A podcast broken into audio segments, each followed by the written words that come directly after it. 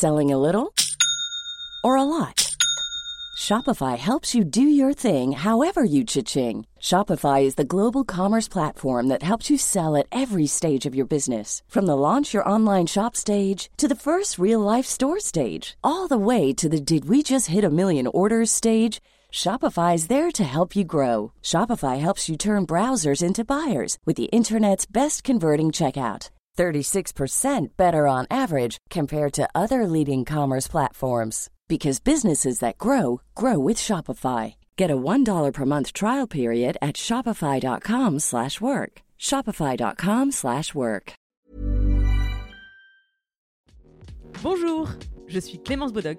Je suis Esther Meunier. Vous écoutez Activiste, une nouvelle approche de l'action politique. Elle devrait être en classe. La meilleure façon de se payer un costard, c'est de travailler. I am not a believer in climate change. C'est papa et maman qu'on assassine. Vous vous transformez en véritable chien de garde de la police de la pensée. Le choc n'est pas un choc climatique. Et puis si on est au SMIC, eh ben faut peut-être pas divorcer non plus dans ces cas-là. Dans les milieux où il y a vraiment le pouvoir, il n'y a pas de femmes. Oh ça suffit là. Bonjour et bienvenue dans ce nouvel épisode d'Activiste. Ce podcast a rarement aussi bien porté son nom puisqu'aujourd'hui, mon invité est la co-autrice du manuel d'activisme féministe qui paraît ce 5 mars aux éditions des femmes. Vous l'aurez peut-être deviné, c'est l'un des deux visages de Clit Révolution, Elvire Duvel-Charles. Bonjour Elvire. Bonjour.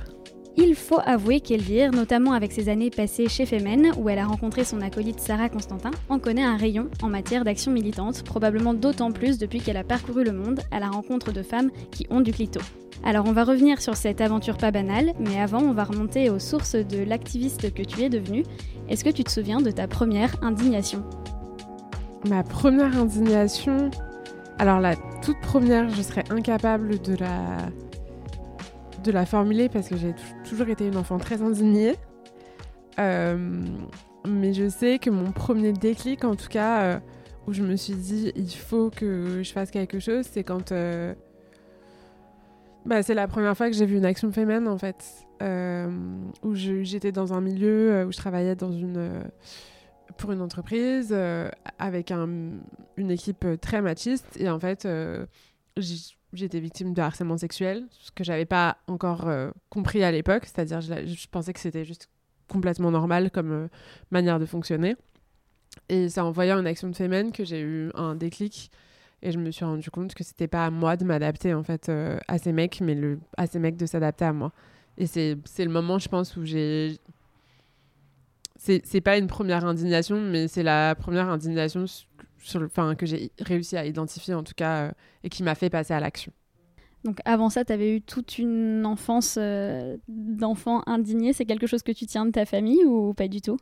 Oui, je pense que je le tiens beaucoup de ma famille. Mon père, euh, mon père était noir, exilé d'Haïti. Ma mère était, était bah, elle, elle, est blanche, mais a toujours été très féministe. Donc en fait, je pense que j'ai un peu baigné dans une notion assez euh, euh, claire euh, des inégalités qu'il pouvait y avoir autour de moi et, des injustices qu'il pouvait y avoir aussi. Dès que j'étais petite, en fait, on m'a très vite expliqué, bah, tu vois, cette situation, elle n'est pas juste. donc c'est quelque chose, disons, j'ai toujours grandi avec une, conscience assez prononcée des injustices qui me faisaient énormément souffrir et où en même temps j'avais l'impression de ne pas pouvoir faire grand chose. Donc je faisais un peu ce que je pouvais. Et puis j'ai fait un peu un grand écart parce que j'étais quand j'étais petite, au début j'étais dans une école publique qui était une ZEP à Ivry, euh, dans laquelle euh, il y avait quasiment que des personnes racisées. J'étais presque limite la seule blanche. Puis très vite, quand, quand est arrivé le moment d'aller au collège, ma mère m'a mis dans une école privée où c'était complètement autre chose et j'étais dans une école où je me suis retrouvée la seule noire et d'un coup très pauvre. Enfin, en fait, du coup, j'ai quand même vu de mes propres yeux euh, d'enfant, euh, ouais, des, des, situations complètement euh, différentes et des inégalités, même de la manière dont était, je sais pas, enseigné le français à l'école. Enfin, c'était assez clair. Par exemple, sur ce sujet-là, qu'est-ce qui était différent? Bah, je sais pas. je sais que dans... après, ma, ma primaire, elle était super, mais on était, je sais pas, on était 30, entre 33 et 35 par classe, alors que quand, quand j'ai bougé dans le privé, on était 20. Enfin, il y avait aussi, je sais pas, les sorties scolaires. On avait des sorties quand j'étais dans le privé. Je me souviens qu'on allait tout le temps au musée, au... on faisait plein de sorties. On avait des voyages scolaires en Italie, en Grèce. Enfin, ça n'avait aucun, aucune commune mesure avec ce qu'on avait. Et puis surtout, il n'y avait pas forcément la même, la même attention. Mais après, au final, moi, j'avais préféré le public. Enfin, l'école privée dans laquelle j'étais, euh, je l'ai hyper mal vécu parce que, ben, en fait, au final, j'ai été harcelée aussi. Euh, il y avait euh, y avait des moqueries hyper racistes dont les élèves étaient sans doute pas conscients, mais en fait, c'était hyper raciste. Et, et du coup, je me sentais pas trop à l'aise dans ce milieu-là. Ouais, donc c'est quand même plus âgé finalement, où tu t'es dit, ok, je peux peut-être faire quelque chose contre ces injustices que je subis au quotidien finalement depuis longtemps Oui, alors après, je sais pas si j'avais identifié le fait que c'était moi qui les subissais, même si j'en ai évidemment subi, mais, mais je pense que oui, il y a eu un moment où pendant très longtemps, j'avais l'impression que tout ça était plus grand que moi, que je pouvais rien y faire, et c'était hyper euh, déboussolant, hyper euh, frustrant, et puis très attristant aussi. Et, et je pense que aller vers l'activisme, c'est quelque chose qui m'a fait prendre conscience, en fait. J'ai pris conscience du fait qu'on pouvait faire quelque chose. Et en fait, euh, on, a euh, quand même euh, des leviers de pouvoir, même en tant que simple citoyenne, même, même si on est seul, même si on est deux. on n'est pas obligé d'avoir une grosse ONG. Enfin, il y a toujours ce truc-là où tu as l'impression, en fait, que c'est c'est vertigineux euh, et qu'il faut, il faut être absolument une, une grosse, euh, une grosse association, avoir les épaules solides, etc. Mais en fait, en fait, non. Donc ça, finalement, j'ai l'impression que c'est un peu l'objet du livre que vous publiez avec Sarah euh, là, bientôt, car on enregistre ce podcast avant la publication. Ouais. Mais toi, à l'époque, il n'y avait pas de manuel d'activisme féministe. Non. Donc t'as fait comment bah, j'ai appris, euh, bah, j'ai appris avec euh, Femen. C'est-à-dire que quand Femen est arrivé en France, euh, il s'agissait d'activistes ukrainiennes qui avaient déjà quelques années d'existence derrière elles et d'expérience du coup. Et c'est vrai que moi, c'est là que j'ai tout appris. Enfin, j'ai appris à, à créer un slogan, j'ai appris à concevoir une action, j'ai appris comment avoir un impact, enfin comment rendre une action impactante juste en créant des images euh, qui vont être puissantes. J'ai appris bah, comment gérer un groupe, c'est-à-dire comment est-ce qu'on prend euh, des décisions collectivement, euh, comment est-ce qu'on bah, comment est-ce qu'on on fonctionne en fait, et comment est-ce qu'on pense à des actions, comment est-ce qu'on arrive à s'infiltrer, je sais pas, à des conférences de presse, à des à des événements et comment est-ce qu'on y arrive. Et en fait, euh, c'est sûr que moi, c'est là-bas que j'ai tout appris. Après, j'ai appris d'autres choses par la suite en allant militer euh, euh, avec d'autres groupes, d'autres collectifs, etc. Mais c'est clair que Femen, ça a été vraiment... ça m'a facilité la tâche dans le sens où je ne me suis pas retrouvée... démunie par rapport à ça parce que j'avais en face de moi des personnes qui avaient déjà testé plusieurs modes d'action hein, parce que le, le mode enfin Femen tel qu'on les connaît aujourd'hui c'est c'est pas du tout en fait euh, euh, ce que c'était au tout début quand elles ont commencé. Elles ont testé plein de modes d'action différents. Est-ce que tu peux rappeler peut-être un petit peu à quoi ça ressemblait quand ça a commencé? Oui, alors elles ont, enfin, elles ont fait tellement mille trucs. Déjà à la base, c'est un groupe de lecture. Euh, donc c'est né quand même d'un groupe de lecture, mais elles, elles ont essayé, je sais pas, moi dans mes souvenirs, elles ont déjà au départ, le topless est arrivé assez tard en fait. Euh, dans Femen. Donc, avant, elles ont essayé d'autres trucs. Elles ont essayé. Moi, je me souviens d'avoir vu des images où elles ont des ballons roses et elles sont habillées en limite en Barbie. Euh, elles ont fait des mises en scène euh, très chorégraphiées aussi. Enfin, en fait, elles, testaient plein de trucs différents. Et maintenant, aujourd'hui, c'est devenu un mouvement topless, mais et reconnaissable avec un slogan sur les seins et une couronne de fleurs dans les cheveux. Mais avant d'avoir cette identité visuelle, elles sont passées ouais, par plein d'étapes différentes. Elles ont distribué des flyers dans la rue, enfin... Et toi, du coup, quand tu vois cette première action euh, dans les médias, j'imagine, euh, tu te dis, OK, moi, je vais les rejoindre. Alors que jusque-là, tu n'étais pas activiste. Ou alors, ça s'est fait par étapes. En fait, euh, il n'était pas question de les rejoindre Parce que quand j'ai vu la première action, elles n'étaient pas encore implantées en France.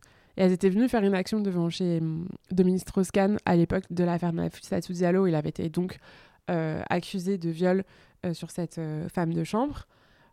Euh, et du coup, leur action, elle m'avait juste interpellée. Je me souviens qu'à l'époque, c'était des rushs en fait. C'est dans le cadre de mon travail que j'ai vu. Donc c'était des images où il n'y avait pas de légende.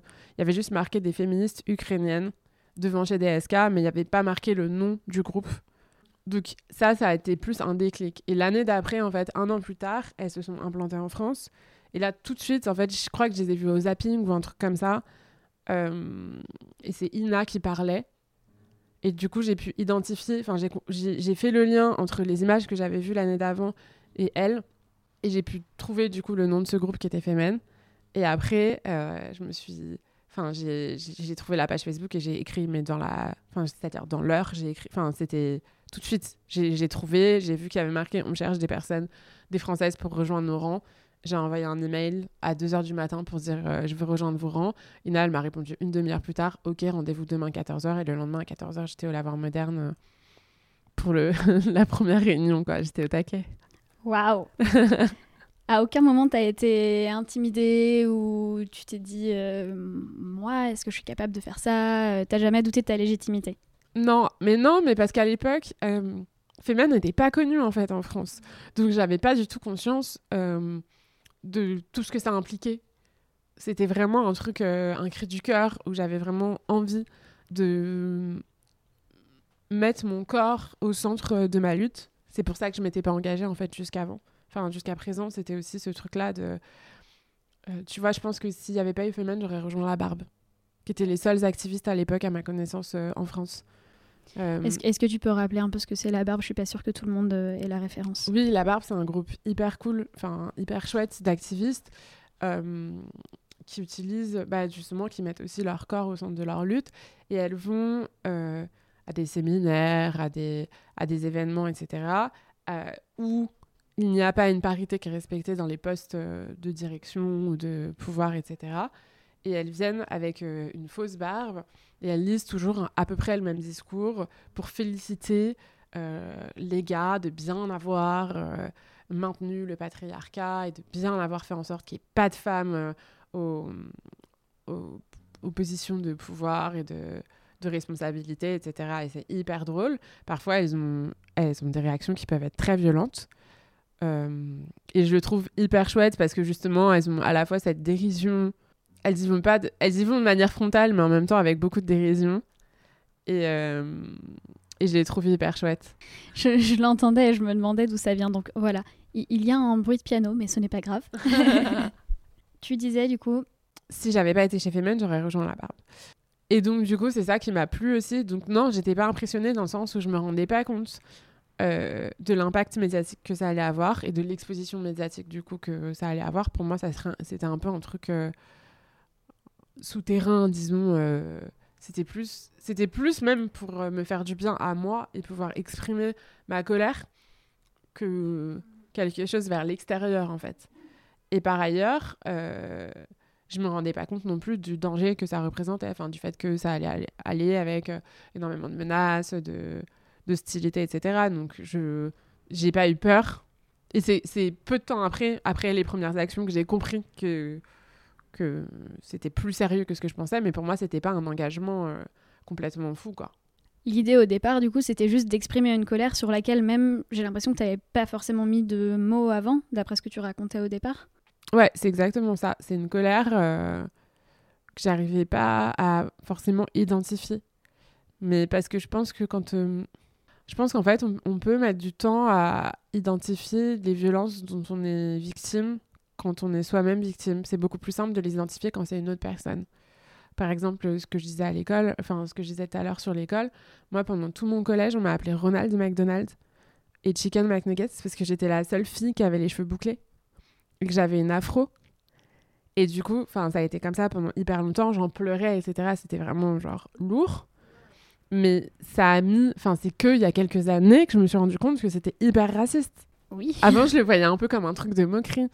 Euh, et c'était la même chose quand j'étais euh, euh, victime de harcèlement sexuel. Enfin, en fait, c'est à chaque fois, je pense que tu mets beaucoup de temps Et je l'ai compris que en entendant d'autres personnes parler de ces choses-là, et où j'étais là, genre, ah, mais en fait, c'est ça que j'ai vécu. Mais en fait, ouais, ce qu'il a vécu, c'est hyper raciste. Tout ce qu'elle a vécu, c'est hyper sexiste. Et, et du coup, j'ai mis du temps à l'assimiler, mais il y avait quand même une colère en moi. Et donc, il y avait quand même un truc en moi qui faisait que j'avais envie de lui péter la gueule, mais je savais pas trop pourquoi, en fait. Et quand tu t'es engagée dans Femen, du coup, tu parlais de la violence et des menaces qui vont avec. tu l'as bien vécu, ce passage-là, cette réalisation de Ah, ça va pas être euh, aussi simple, peut-être, je sais pas si c'est le bon mot, que ce que j'avais prévu? Euh, Oui, je l'ai bien vécu parce que. Bah, parce qu'on était un groupe, en fait. On était un groupe, on était hyper soudés. Euh, on vivait toutes les mêmes choses, donc du coup, c'était plus euh, quelque chose de, une violence euh, qui est dirigée juste vers soi, mais c'est dirigé par un groupe. Et on voyait aussi que, en fait, moi, je m'attendais pas du tout à ces réactions. Par exemple, après l'action qu'on a eue à Notre-Dame, moi, je pensais vraiment que dans un pays laïque, donc l'action, c'est, tu veux que je répète, l'action, c'est, on avait, c'était à l'époque du vote de la loi pour le mariage pour tous, dans lequel plusieurs représentants de l'Église avaient vraiment tenu des propos abjects euh, contre non seulement le projet de loi, mais contre les homosexuels. Et, euh, et en fait, deux semaines avant, il y avait une, une grande prière de rue euh, devant l'Assemblée nationale contre les homosexuels et pour qu'ils se soignent, etc. Donc c'était hyper violent. Et nous, ce qu'on avait fait en réponse à ça, c'est que le pape Benoît, donc le pape euh, Benoît XVI euh, venait d'annoncer sa démission et du coup pour fêter ça et surtout pour répondre euh, à toutes ces prières de rue qui avaient lieu contre les homosexuels, on avait été sonner les cloches de Notre-Dame qui avait à l'époque des, nouvelles cloches qu'ils avaient exposées en fait dans l'église. Et du coup on avait sonné ces cloches là, évidemment sans nuit puisqu'on est féminin. Et en fait moi je pensais vraiment avec cette idée là de se dire bah dans un pays laïque, si l'Église commence à s'inviter dans la rue, la rue peut s'inviter dans l'Église. Voilà. C'est de bonne guerre. Et donc les slogans, c'était Bye Bye Benoît, euh, Pop No More, In Gay We Trust, qui était... voilà, In God We Trust, In Gay We Trust.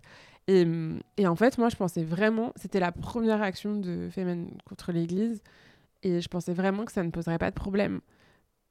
Parce qu'il me semblait qu'on était dans un pays laïque et que du coup, euh, le fait d'être seins nus dans une église, c'était pas euh, scandaleux. Enfin, je pensais vraiment que, en plus, dans une église qui est Notre-Dame, c'est-à-dire euh, un musée, en fait, euh, ce serait pas scandaleux. Et, et, en fait, bah si. si, mais du coup, ça m'a aussi conforté dans le fait qu'il y avait encore beaucoup de travail à faire.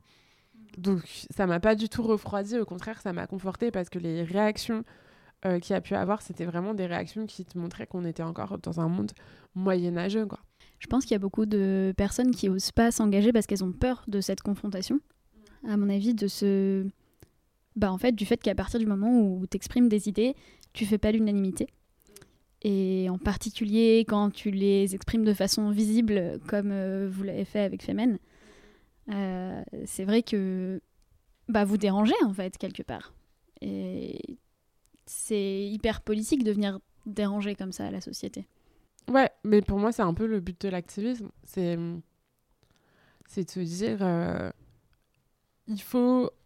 En fait, il y, a y, y a tout un tas de, de problématiques qui sont complètement. Euh, ouais, il y a comme une omerta sur ces sujets-là. Et pour moi, le...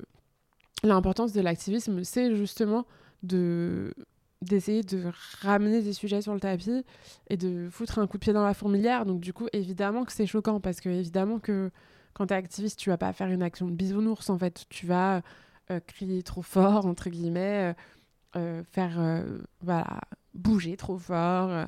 mais, mais ça permet aussi de déclencher derrière toute une série de débats et de discussions qui sont hyper intéressantes.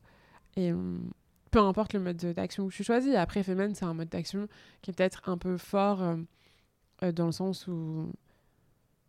Ouais, bah, c'est toujours des actions qui sont hyper impressionnantes, etc. Et tu peux avoir d'autres actions qui sont un peu moins euh, grandioses et qui ont tout autant d'effets, en fait. Mais je pense qu'il faut de tout pour, pour faire bouger notre monde. Et voilà. Il y a une complémentarité des actions, effectivement. Ouais.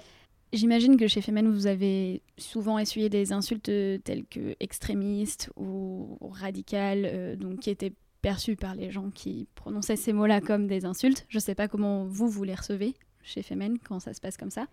Je t'avoue que je m'en souviens pas parce qu'en réalité, euh, je me souviens surtout de menaces de mort et de menaces de viol, etc., de la part et de l'extrême droite et des religieux. Mais je, ça, ça, me semble un peu loin. Après, moi, je suis plus dans Femen, donc ça fait longtemps que j'ai su plus ces, ces insultes-là. Ça me semble un peu loin. Euh, je sais juste qu'à un moment, on a été accusé par un député ou je sais pas, un gars de droite euh, d'être une secte. Et donc, il y a une vraie enquête de l'Observatoire des sectes. Euh, évidemment, ils savaient très bien qu'on n'était pas une secte, c'était juste pour, euh, pour nous faire chier. Hein. Mais, euh, mais c'était assez drôle. Mais après, moi, je peux comprendre aussi. Je pense qu'il y a des personnes qui sont, qui sont tellement pas posé la question des problèmes d'inégalité entre hommes et femmes, entre, entre homosexuels et hétérosexuels, entre enfin en fait qui sont tellement pas posé ces questions-là que du coup ça leur semble extrême comme mode d'action pour quelque chose qui est pour eux un non-problème. Moi je me souviens très bien en 2012 quand j'ai rejoint Femen, donc c'était l'ouverture vraiment de Femen en France. Euh, c'était fin 2012 et je me souviens très bien que des journalistes, mais y compris de, de médias euh, hyper, euh, hyper sérieux, enfin tu vois, hyper reconnus, etc., nous poser la question. La question qui revenait le plus souvent, c'était mais est-ce qu'on a besoin de féminisme en France aujourd'hui? Et c'était fou. Enfin, aujourd'hui, jamais un journaliste te poserait la question. Mais à l'époque, on en était là, en fait. Donc, on était à un stade de oui, en Ukraine, on comprend parce qu'il y a encore des problèmes à régler. Mais en France, non, il n'y a pas de problème. Ha ha ha. Voilà, ah ah ah. mais, mais donc, on en était là. Donc, je peux comprendre que pour des personnes qui en sont là dans leur tête et qui ont l'impression qu'on a le droit de vote, c'est OK euh, bah, je peux comprendre ouais, que pour ces personnes-là, elles aient l'impression qu'on fasse tout un fond de pas grand-chose. Je te posais la question, en fait, euh, c'est intéressant que tu parles de journalisme, parce que l'autre jour, euh, moi, on m'a interviewé pour euh, ma chaîne YouTube que j'ai à côté, sur une radio, et on m'a demandé, la dernière question de l'interview, c'était, il y a deux types de féminisme, euh, on va dire le féminisme radical et le féminisme modéré. Vous, auquel vous vous identifiez? Et ça m'a, en fait, ça m'a vraiment choqué et fait comprendre que, effectivement, euh, c'était comme ça que ça pouvait être perçu de l'extérieur. Et j'ai vraiment eu le sentiment que c'était fait pour, euh, pour faire polémique et pour diviser. Soit c'était de l'ignorance, soit c'était ça, ou bien les deux combinés, peut-être, je ne sais pas. Mais, euh, mais c'est pour ça que je posais cette question, en fait, sur euh, l'extrémisme. Parce que je pense que quand on parle, je pense que cette personne, quand elle dit féminisme radical, euh, l'image qu'elle a en tête, c'est typiquement les fémènes. Qui est en plus pour moi pas un féminisme radical. Tu vois, pour moi, le, le féminisme radical, c'est c'est le lesbianisme politique, c'est des femmes qui refusent tout type de mixité dans tout type d'environnement. Enfin, tu vois, c'est. Pour moi, c'est ça le féminisme radical, c'est pas du tout. Enfin, Femen n'a pas des idées radicales, hein, c'est pas. Comment tu as vécu tes années dans ce groupe-là, avec euh, bah, y compris toutes les menaces que vous receviez, dont tu parlais tout à l'heure? À aucun moment ça t'a découragé ou fini par te dire ok c'est trop, euh, ça devient dangereux pour mon intégrité en fait et j'arrête? Bah si, bah c'est comme ça que j'ai arrêté. hein.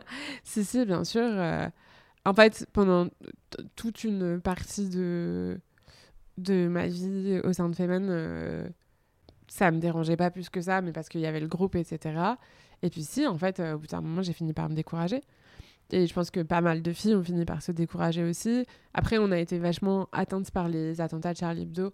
Dans les... Enfin, on avait plusieurs amis à la rédaction, euh, dont certains sont morts. Et donc, euh, il y avait un peu un truc de... On passe de menaces écrites que tu prends jamais au sérieux à quelque chose de très sérieux. Du coup, je pense que ça, ça nous a foutu vraiment un gros coup de... Un gros coup de massue sur la tête. Et hum, ça n'a pas été tout de suite après, mais en fait, très peu de temps après, euh, moi, je suis partie. Mais parce que je me sentais plus en sécurité. Peut-être de manière irrationnelle d'ailleurs. Mais je me sentais plus en sécurité. euh, J'avais l'impression qu'on ne se battait pas à armes égales. euh, et puis, c'était devenu trop lourd pour moi moralement. Et donc, comme je voyais qu'il y avait des nouvelles qui arrivaient, euh, pour moi, c'était il était temps aussi de, voilà, de passer à autre chose et de laisser les nouvelles. Même si là, maintenant, même quand elles font des actions collectives, etc., j'y vais, enfin, j'y participe. euh, on est restés amis. Quand elles ont besoin d'un coup de main, j'y vais. Mais, mais ça a demandé beaucoup d'énergie. Et je pense aussi que ça, demande, ça a demandé beaucoup de temps. Et qu'il y a un moment, je, je veux bien vivre dans un squat avec très peu d'argent, etc. Mais en fait, au bout d'un moment, il faut aussi que je pense à, à ma carrière, à ce que je vais faire, etc. Et du coup, c'était aussi un, un moment de me dire, OK, bah là, il faut vraiment que je commence à travailler, que j'ai un travail à temps plein. Je peux plus, en fait, euh, avoir ce mode de vie parallèle parce que ça devient trop lourd. Et comment tu as décidé de rebondir après ça, alors? Bah, en, en réalité, c'est plus parce que j'ai commencé à rebondir que j'ai arrêté Femen et que parce que j'arrivais pas à gérer tous mes engagements en même temps. Euh, mais à l'époque, je m'étais je m'étais mise dans un autre collectif qui s'appelait le collectif 52. Et du coup, elles étaient en train de monter leur, euh, leur collectif. Et donc, euh, bah, j'étais là. euh, Il y avait Sarah aussi qui était avec moi. On était là un peu pour essayer d'aider, de trouver des trucs à faire, de mener des actions, etc. Et du coup, en fait, l'un dans l'autre, bah, plus j'ai milité chez 52, moi j'ai milité chez Femen. Au final, je suis partie assez vite de 52, mais il y a quand même eu ce truc-là. euh. Puis après, il y a eu Clit Révolution. Donc à chaque fois, moi, je, voilà, je mets de côté un engagement pour un autre, mais au final, c'est la même chose, c'est juste des formats différents. Parce que je pense que c'est important aussi, parce que tu te confrontes pas aux mêmes personnes, que tu rencontres pas les mêmes personnes, euh, t'as pas les mêmes conversations. Et, et je pense que c'est important aussi pour enrichir sa pensée que de d'être au contact euh, de femmes qui n'ont pas forcément la même vision que toi, qui n'ont pas forcément la même histoire euh, que toi ou que tes comparses. Et ça me semble aussi important. C'est comme ça qu'est née Clit Révolution. Est-ce que tu nous raconterais un peu la jeunesse de Clit Révolution du coup? Donc Ouais. que tu un projet que tu mènes avec euh, Sarah Constantin qu'on a cité, mais je sais pas si je l'avais dit très précisément. Oui, bah en fait, avec Sarah, euh, donc Sarah Constantin, mais après je l'appellerai Sarah. Avec Sarah, on s'est rencontrés chez Femen, euh, fin 2012, début 2013. On est devenus amis. Et hum, en parlant, on s'est rendu compte que il y avait un, espèce de paradoxe entre le fait qu'on était d'un côté euh, hyper euh, vaillante et courageuse quand il s'agissait de faire des actions avec Femen, où on pouvait aller... euh, euh, je sais pas, enfin, on mettait vraiment en danger nos corps. Et que... Je l'ai pas répété, mais vous avez cumulé un certain nombre de procès et de condamnations, y compris à l'étranger. euh, Ouais. deux. ouais, on a, on a pas mal euh, essuyé de condamnations, etc. Et on savait qu'on était, qu'on était en proie à ces, ces risques-là, etc. Et en fait, on s'est rendu compte que paradoxalement, dans notre intimité et dans notre vie euh, personnelle, on, je sais pas, on mettait complètement euh, nos valeurs féministes, je sais pas, on les posait sur le porte-manteau en rentrant, quoi. Et puis, et puis au final, on n'arrivait pas du tout à, à se libérer des injonctions sexistes euh, que tu peux avoir euh, dans ta vie de couple, euh, dans ta vie sexuelle. Il y avait vraiment un, truc pas normal, quoi.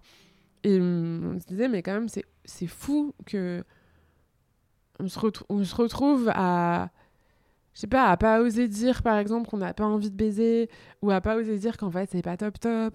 euh, dans notre intimité, alors que on fait des trucs de, de psychopathe dans la rue où on risque de, la prison. Enfin, en fait, euh, il y avait vraiment un truc qui n'allait pas.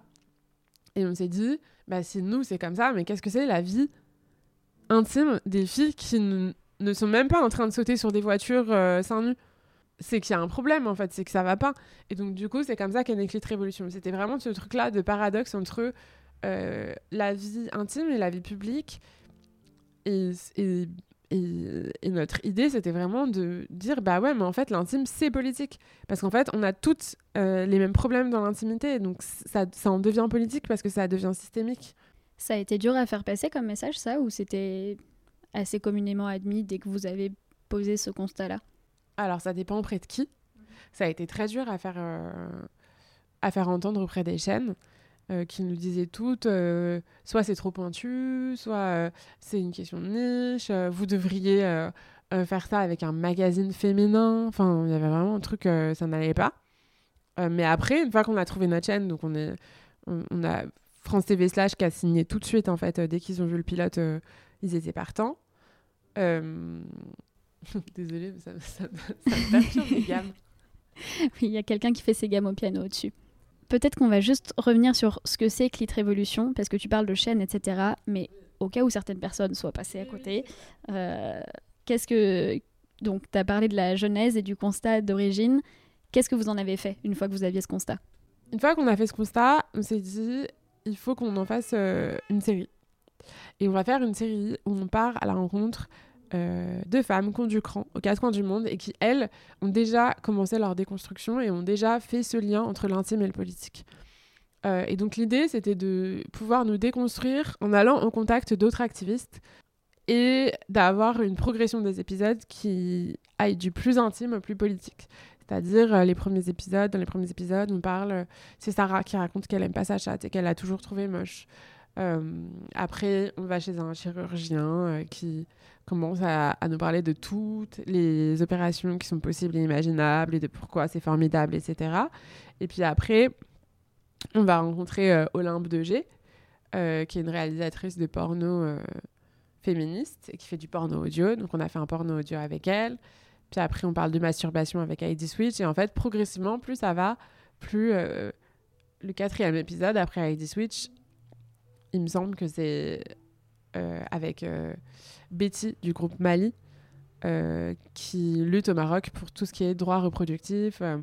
parce que là-bas, ils ont, ils ont des lois hyper T'as pas le droit de baiser avant le mariage, t'as pas le droit de, as le droit de rien faire. Dès qu'il dès qu'il s'agit de cul, t'as le droit de rien faire. Et, et, du coup, en fait, plus ça va, plus on va vers quelque chose qui est de plus en plus éminemment politique. Et du coup, ça a marché très bien. À côté, on avait un compte Instagram sur lequel on parlait beaucoup de sexualité, euh, d'activisme et de féminisme. Et du coup, voilà. Enfin, on a fait ce, ce truc qui a duré. Bah, C'était toute l'année dernière. En fait, là, on va avoir un an, le 5 mars. Bah, enfin, voilà ça sera l'anniversaire de la série. Et la naissance euh, d'un super livre euh, pour continuer d'agir, justement. tu disais que le message avait été compliqué à faire passer auprès des chaînes. Est-ce que c'était le cas aussi auprès d'une certaine partie du public ou est-ce qu'au contraire, le public, immédiatement, vous avez, vous avez senti qu'il y avait un vrai sujet puisqu'il y avait des réactions? Ah non, il y a eu un engouement immédiat. Il y a eu un engouement immédiat de la part des personnes qui ont vu le, la série, qui était soit des personnes qui, étaient, qui connaissaient déjà France TV slash et qui découvraient la série comme ça, soit des personnes qui nous suivaient déjà sur les réseaux sociaux. Oui, parce qu'avant de réaliser la série, vous avez quand même passé un certain nombre de temps à réunir une communauté sur Instagram. Euh. Ouais, on a passé un an à réunir la communauté, mais parce que déjà, comme on était en train de commencer à proposer aux chaînes, euh, enfin pas un an d'ailleurs, on a passé six mois euh, à réunir la communauté parce que comme on voyait que ça allait être compliqué avec les chaînes, nous on était déjà en train de se dire bah peut-être qu'on peut lancer un crowdfunding ou peut-être qu'on peut trouver un moyen parallèle en fait de alternatif de produire euh, cette série qui coûte quand même très cher parce qu'on va quand même dans plein de pays différents et qu'on a une équipe de 5 personnes à payer. Euh, même de plus. Donc ça, on s'était dit, voilà, on, on, crée cette communauté-là, comme ça, on peut compter dessus si jamais ça marche pas. Euh, et il y avait aussi cette idée de pouvoir avoir des conversations autour de euh, la sexualité, etc. Juste de prendre la température de où en sont les, les gens, en fait, dans leur euh, déconstruction, etc. Et donc, et donc, par contre, les retours ont toujours été hyper rapidement très positifs. C'est-à-dire qu'on n'a pas tant de vues que ça. Vous, vous êtes à combien là? J'ai pas vérifié les... Ouais, peu importe. Je sais pas exactement. Enfin, je sais que genre le premier épisode, il doit être à 100 000, et puis après un peu moins, mais en fait, on était shadowbanné, ce qu'on appelle shadowbanné par YouTube, c'est-à-dire que tu ne trouves pas, tu ne tomberas jamais sur un épisode de Clit Révolution si tu tapes pas Clit Révolution en entier. Donc ça n'apparaîtra jamais dans tes suggestions, et en fait, il se trouve que les suggestions, ça génère 75% du trafic. Donc, euh, Enfin, en fait, de fait, les personnes qui tombent sur Clit Révolution, c'est des personnes qui connaissent déjà Clit Révolution. Donc ça, en fait, c'est aussi euh, une autre manière de faire le lien entre le sujet que vous traitez est intime, mais aussi extrêmement politique. Parce que pourquoi c'est Shadowban euh, sur YouTube? Parce que parce qu'il y a le dérange les annonceurs. Ouais, parce qu'il y a le euh, mot ça- clit. C'est vraiment juste parce qu'il y a le mot clit et il y a des mots comme ça. Lesbienne en faisait partie aussi, mais je crois que là, ça y est, c'est parti. Il y a des mots clés euh, qui sont euh, censurés, soi-disant à la base pour euh, éviter, en gros, que les jeunes tombent sur de la pornographie. Sauf qu'en réalité, euh, il suffit de voir deux secondes euh, de Clit Révolution pour comprendre qu'on parle pas du tout. euh, Enfin, on parle de cul, mais on n'est on pas, du tout un contenu porno- du- pornographique. du- voilà. voilà. Et du coup, ça, c'est une résistance que vous avez réussi à, à briser chez France TV Slash. Ce... Ouais, mais après, France TV Slash ont toujours été hyper progressistes. Euh, nous, quand on est arrivé, ils existaient depuis pas très longtemps, mais quand on regarde maintenant euh, euh, Scam, Sexy Souci, en fait, ils parlent énormément de sexualité de manière très ouverte, de manière très documentée aussi, et de manière très libre. C'est-à-dire qu'on n'a jamais eu de problème de censure, de à chaque fois qu'on avait des retours, c'était des retours vraiment sur le montage, mais d'un point de vue entre guillemets artistique et journaliste, enfin genre vraiment juste euh, sur le rythme, etc. Mais jamais sur euh, ça, on peut pas dire, non ça c'est trop trash. Il n'y a jamais eu ça. Et pourtant on parle de squirt, on parle de des mouilles, des cyprines, de plein de choses. Enfin et ça n'a jamais été un problème. Ouais, ça c'est quand même aussi un changement euh, peut-être qui est permis par une certaine frange d'internet qui qui a du mal à se voir aussi dans les médias grand public, je pense, pour l'instant. Mm. Euh, malheureusement, mais c'est chouette du coup de voir des projets euh, comme le vôtre qui y contribuent. Et c'est aussi quelque chose du coup que vous avez cherché à éviter sur le livre en décidant de le financer par crowdfunding? Euh, Oui, pour nous, le crowdfunding, c'était hyper important. Donc nous, on a fait notre... On a financé notre livre grâce à KissKissBankBank, sur, qui est une plateforme de financement participatif. Et donc, on a fait un système de prévente où on s'est dit il faut qu'on vende, qu'on prévende 2000 livres euh, pour pouvoir faire ce livre. Après, euh, la raison pour laquelle on a fait ça, c'était en effet, il y avait une grande partie de on veut avoir une liberté totale sur euh, le contenu qu'on va écrire. Et à la fois aussi une question de rémunération, parce qu'en fait, aujourd'hui, quand tu es autrice ou auteur, tu touches allez, si t'as bien négocié, tu touches 10% de ton livre et encore. Nous, on est deux, donc ça faisait 5%. Donc pour un livre, mettons, il n'est pas à 20 euros, il est à 17 euros, mais je suis nulle en maths. Mais pour un livre qui coûte 20 euh, euros, en fait, tu vas toucher 1 euro. Et, et bah, c'est pas possible, en fait. Ça veut dire que tu en vends 2000, tu touches 2000 euros. Sachant que c'est plus ou moins ce que tu vas vendre, euh, sauf si tu as du succès, etc. Pour, en fait, 6 euh, mois de travail, plus euh, avant ça, en fait, euh, c'est le, combo de 10 ans d'expérience. Donc, en fait, c'était pas possible. il y avait vraiment ce truc-là de se poser la question de comment est-ce qu'on peut Enfin, en fait, comment on peut trouver un modèle économique qui soit différent, qui marche pas pour tout le monde. Parce que si j'écrivais un, un, livre en mon nom propre, par exemple, je le ferais pas. Mais là, comme on savait déjà qu'on avait une communauté, on s'est dit, bah, on va essayer de le faire euh, d'une autre manière. Et Kiss Kiss, pour nous, c'était vraiment une plateforme parfaite pour faire ça parce que ça nous a permis euh, à la fois de le faire connaître à des personnes qui connaissaient pas Clit Révolution et à la fois à ce que les personnes qui connaissent Clit Révolution encouragent le projet. Euh, enfin en fait l'idée c'était ça et donc du coup l'idée c'était on, on, fait une première édition qui est notre euh, notre auto édition euh, où du coup on, on se fait financer en fait par notre communauté. Et ensuite, par derrière, on revend nos droits aux éditions des femmes qui, elles, vont faire une autre édition, mais en fait, où c'est exactement le même contenu. Euh, et elles, elles vont permettre de faire vivre le livre ailleurs et de faire en sorte qu'il soit disponible partout en librairie, euh, euh, qu'il puisse aller dans des bibliothèques, dans des CDI. Voilà, donc pour nous, c'était vraiment le l'alliance parfaite. Et j'encourage vraiment toutes les autrices et tous les auteurs à financer leur livre par crowdfunding. euh, et c'était la, suite, en fait, ce, livre de votre projet autour du monde. J'imagine que dedans, vous avez mis un peu toutes les leçons que vous avez pu tirer euh, de ce que vous avez appris, en fait, des, des activistes que vous avez rencontrés. Ouais, c'est exactement ce qu'on a fait.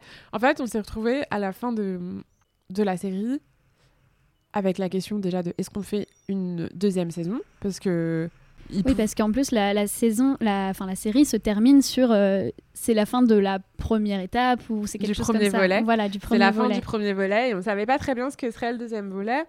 On pouvait évidemment euh, tout à fait refaire une deuxième saison.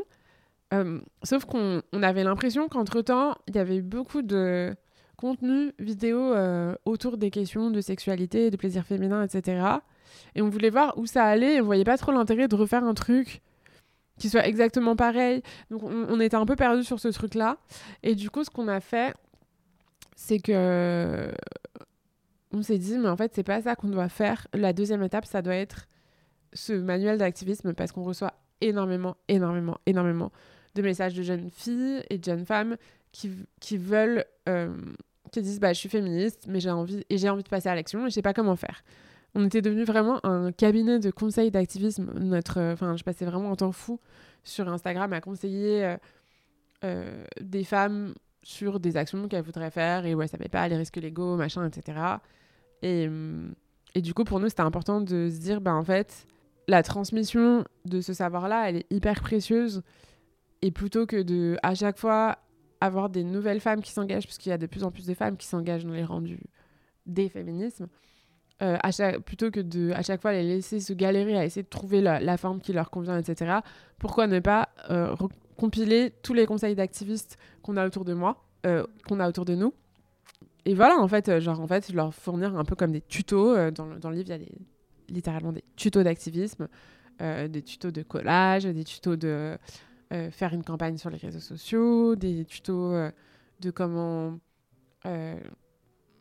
réussir à apprendre la parole en public, enfin vraiment des choses euh, euh, banales mais hyper importantes dans l'activisme. Même des choses très concrètes sur quels sont mes droits en garde à vue. Euh, ce, ouais, quels sont mes droits en garde à vue, quels sont mes moyens d'action face au cyberharcèlement. Et donc tout ça, c'est une compilation de vos deux expériences et de ce que vous avez appris au contact des femmes que vous avez rencontrées autour du monde, ces femmes qui ont du, du clito euh, que vous êtes allées voir c'est Après, les conseils, euh, ils viennent essentiellement des activistes françaises. Donc, on a aussi demandé, euh, par exemple, il y a Ina Shevchenko, qui est leader de Femen, qui nous, qui nous parle bah, de comment, quels sont les ingrédients d'une action réussie quand c'est une action dans l'espace public. on a j'essaie de me souvenir, Thomas Messias, qui est journaliste, euh, mais qui est aussi prof de maths, parce que chacun ses défauts, et qui euh, nous explique comme, quels, quels sont les règlements euh, au collège et au lycée, et comment est-ce qu'on peut essayer de faire changer les règlements à travers les hum, conseils de vie scolaire ou les conseils de vie de lycée, etc. On a Shanley McLaren, qui est une maintenant qui est une jeune étudiante, mais qui, à l'époque, quand elle était lycéenne, avait organisé avec ses amis le blocus euh, de son lycée qui était à Pontoise, euh, parce que en réaction euh, au, trop plein de harcèlement sexuel et d'agression sexuelle qu'il pouvait y avoir à l'école entre élèves.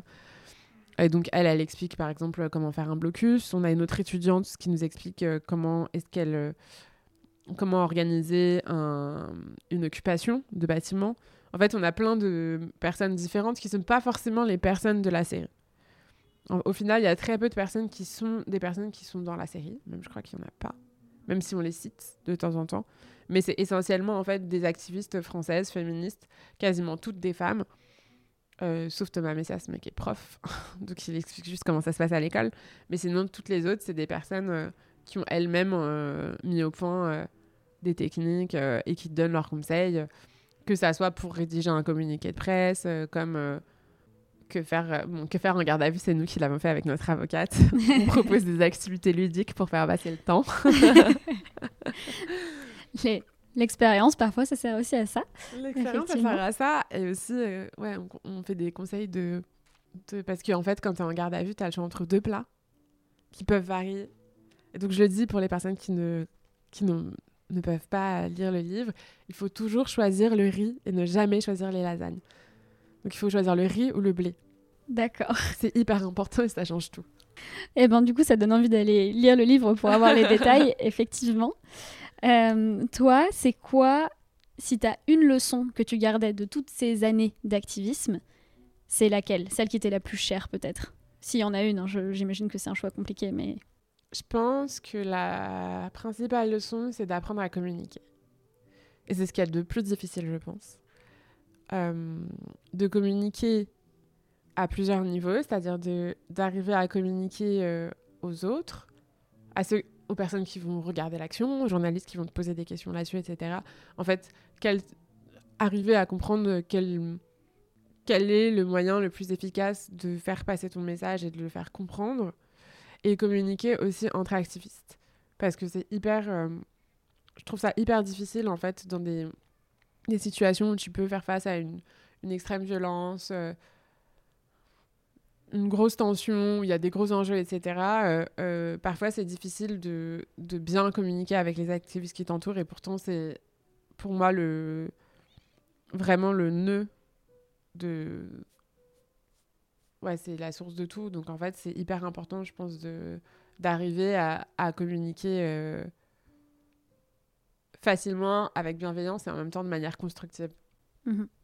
Oui, parce que d'autant plus que parfois c'est pas du tout bienveillant les échanges entre activistes qui sont pas forcément d'accord euh, entre elles. Ouais.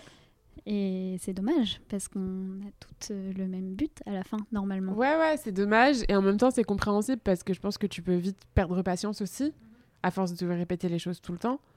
Et en même temps, c'est dommage dans le sens où hum, Ouais, je pense que on a plein de trucs à s'apprendre les unes les autres et, et ça serait dommage en fait que ça arrive à un stade où on coupe toute communication entre nous. Je suis assez d'accord avec ça. Je me demandais aussi si ça avait eu, au-delà donc de la leçon pratique que tu viens de tirer, des conséquences plus personnelles sur toi, toutes ces épopées euh, sur parce que tu partais d'un constat personnel en fait. Ouais. Donc toi, tu l'as vécu ce changement du coup? Complètement. Ouais, je l'ai vécu. Enfin, de dans ma ma manière de de tout, dans ma manière de marcher. Euh, euh, d'être dans l'espace public, mais aussi dans ma manière de communiquer à l'autre, dans ma sexualité, dans, dans ma vie de couple, dans ma manière même de choisir mes mecs, puisque moi je suis hétéro. Euh, dans... Ça a changé plein de choses en fait en moi. Et après, je pense que j'ai encore que ça va encore beaucoup changer, mais je vois très bien qu'en fait, euh, je me comporte plus pareil partout en fait, que ça soit euh, quand je suis seule, quand je suis quand je suis avec ma famille, je me comporte plus pareil. Je suis plus la même personne. T'as peut-être plus d'exigences aussi. Je sais pas si j'ai plus d'exigences, mais en tout cas, je suis plus moi-même. Je fais moins de compromis avec euh, avec euh, ce qu'on pourrait dire la entre guillemets norme. J'essaye moins de d'être à la place euh, qui m'est assignée. J'essaye de de prendre la place que j'ai envie d'avoir en fait, de construire un peu ma place. Et où est-ce que tu as puisé toute l'énergie qu'il t'a fallu pour euh, faire ça? Parce que c'est quand même. Ça fait un certain nombre d'accomplissements, quoi. Et bah. Euh... Mais encore une fois, hein, c'est le groupe. Moi, il y a vraiment un truc où moi, je suis hyper euh, portée par le groupe. Ça prend beaucoup d'énergie, en effet, mais ça procure aussi tellement de. une sensation de d'empouvoirment et de tu te sens vraiment à ta place en fait quand tu fais une action il y a vraiment un truc libérateur. Euh, je sais pas, juste crier ou juste avoir ta pancarte avec ton message, ça t'apporte énormément de force. Et c'est là, en fait, que tu l'appuies, la force. C'est dans l'activisme. Enfin, c'est à la fois ce qui t'épuise et à la fois ce qui te donne de la force.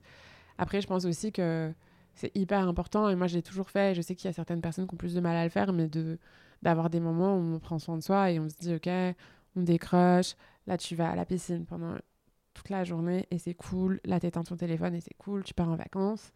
Euh, il faut aussi avoir des moments où tu peux décrocher. Sinon, tu t'en, enfin, sinon, ouais, tu t'en sors pas. Donc moi, il y a vraiment ce truc-là de, à la fois, je peux me préserver énormément pour ensuite me donner énormément. Ouais, je pense que c'est un conseil qui est vraiment important euh, à mettre dans sa poche et à ressortir aussi souvent qu'on en a besoin. Euh, on s'approche de la fin de l'interview et euh, généralement, j'ai au moins une ou deux questions que j'aime bien poser. J'aimerais bien savoir si toi, tu as quelqu'un qui t'a inspiré en particulier dans ta manière d'agir? Je pense que toi, tu es une inspiration pour d'autres, mais est-ce que toi, tu as puisé l'inspiration? Ah, mais moi, j'ai plein d'inspirations différentes. Tu peux nous en donner quelques-unes euh... Il y en a mille, mais pas pour les mêmes euh, raisons, mais toutes les bah déjà, toutes les activistes de Femen, euh, je suis en admiration de ouf pour elles. Euh, Beyoncé. euh, quand j'étais petite, c'était Rosa Parks. Je voulais trop être Rosa Parks. Il y a, en fait, il y a, je pense vraiment qu'il y, y, a très peu de femmes qui ne m'inspirent pas. C'est-à-dire, j'ai des femmes dans mon entourage, euh, même mes copines, tu vois, qui font des trucs de fou, mais ça peut être juste en termes de carrière ou il y en a, elles font des bébés, quoi. elles arrivent à continuer à travailler. Je suis là, waouh. Non, il y a vraiment. Euh... Je pourrais pas répondre à cette question tellement, en fait, toute la, fin, la liste est tellement longue que je, si je veux pas en priorité une plutôt qu'une autre. Mais... C'est une super belle réponse aussi de dire que l'inspiration est, est partout. Et euh, ta réponse m'amène aussi à une autre question, en fait, euh, que je t'ai pas posée. Est-ce que tu as eu le sentiment de devoir choisir une cause à un moment? Parce que là, on a compris à travers tout ton parcours que tu es surtout engagé sur le front féministe. Mais est-ce que tu as eu le sentiment de devoir faire un choix avec d'autres possibilités qu'auraient pu être d'autres pistes d'engagement? Euh, Non, j'ai pas eu le sentiment de faire un choix parce que pour moi c'était vraiment évident puisque c'est ce dont je souffrais le plus. Après, euh... ouais, non, j'ai pas l'impression parce que je sais aussi que si jamais je voulais m'engager dans un mouvement, je sais antiraciste, euh, j'aurais aucun souci à le faire ou dans un mouvement afroféministe, j'aurais aucun souci à le faire. C'est juste euh, là, je suis bien à ma place, quoi. Mais j'ai pas l'impression de qu'on soit obligé de faire un choix. En fait, on peut faire tout en même temps si on veut. Juste c'est fatigant. juste faut savoir prendre des pauses. Ouais, voilà, faut juste savoir prendre des pauses. Ok, et eh ben merci beaucoup Elvire. Euh, donc je rappelle que votre manuel d'activisme féministe sort le 5 mars aux éditions des femmes. Euh, il sera disponible un peu partout, j'imagine. Ouais, en librairie. Voilà, en librairie. Euh, commandez-le, achetez-le et prêtez-le pour ceux qui n'ont pas d'argent. Voilà. et inspirez-vous. Voilà. Merci beaucoup. Merci.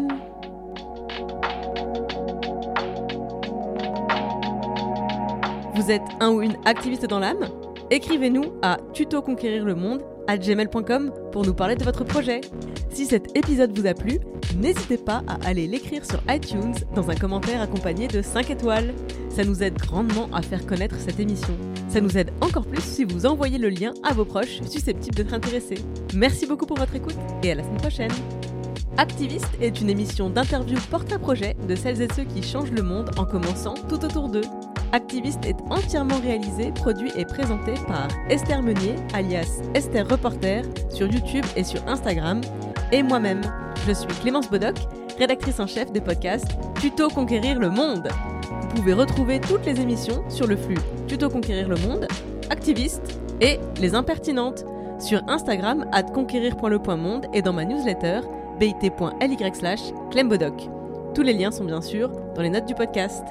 Merci pour votre écoute, merci pour les étoiles, merci pour les messages et à la semaine prochaine.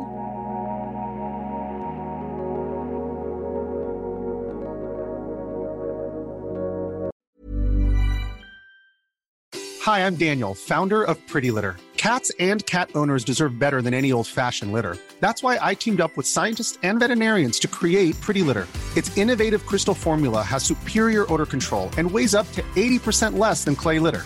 Pretty Litter even monitors health by changing colors to help detect early signs of potential illness. It's the world's smartest kitty litter. Go to prettylitter.com and use code ACAST for 20% off your first order and a free cat toy. Terms and conditions apply. See site for details.